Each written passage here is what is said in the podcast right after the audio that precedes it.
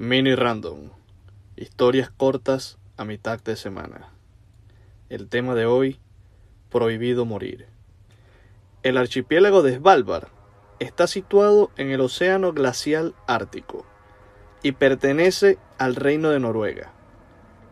Este remoto y aislado lugar cuenta con una población de 2.075 habitantes y probablemente seguirá así por mucho tiempo, ya que en este peculiar lugar está prohibido nacer o morir.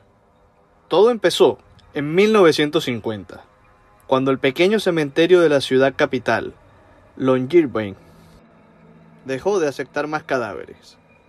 La razón no fue la falta de espacio, sino el permafrost. El permafrost es el suelo congelado permanentemente, o sea, este se mantiene a temperaturas bajo cero todo el año, lo cual lo convierte en un refrigerador perfecto. Y esto trae varios problemas. El primero, y la razón por la que se instauró la ley, es el miedo a los virus. Si una persona muere por cualquier virus, estos pueden sobrevivir en el cuerpo muerto por muchos años, especialmente si las temperaturas son idóneas. Y el permafrost es perfecto para esto. De hecho, la gripe española, que mató a más de 50 millones de personas a principios del siglo XX, puede vivir unos 30 años en estas condiciones. La segunda son los osos polares. Estos depredadores son tan abundantes que está prohibido circular en las calles de la ciudad sin armas de fuego. El poderoso olfato de estos carnívoros los llevan hasta los cuerpos enterrados y en busca de comida profanan las tumbas y devoran a los difuntos.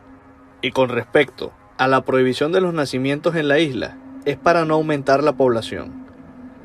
De hecho, cuando alguien enferma o muere, es trasladado hasta Noruega continental para ser atendido o sepultado en tal caso.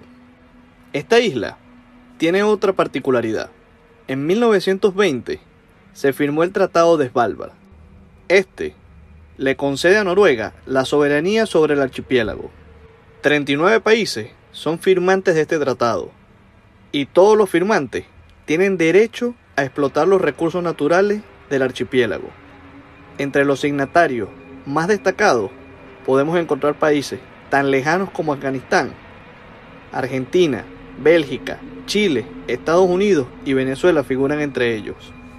Otro dato curioso sobre esta isla es que allí se encuentra la bóveda del fin del mundo. Esta bóveda contiene todas las semillas que existen en el planeta. En caso de una catástrofe mundial, podemos ir a este sitio y recolectar las semillas para comenzar de nuevo.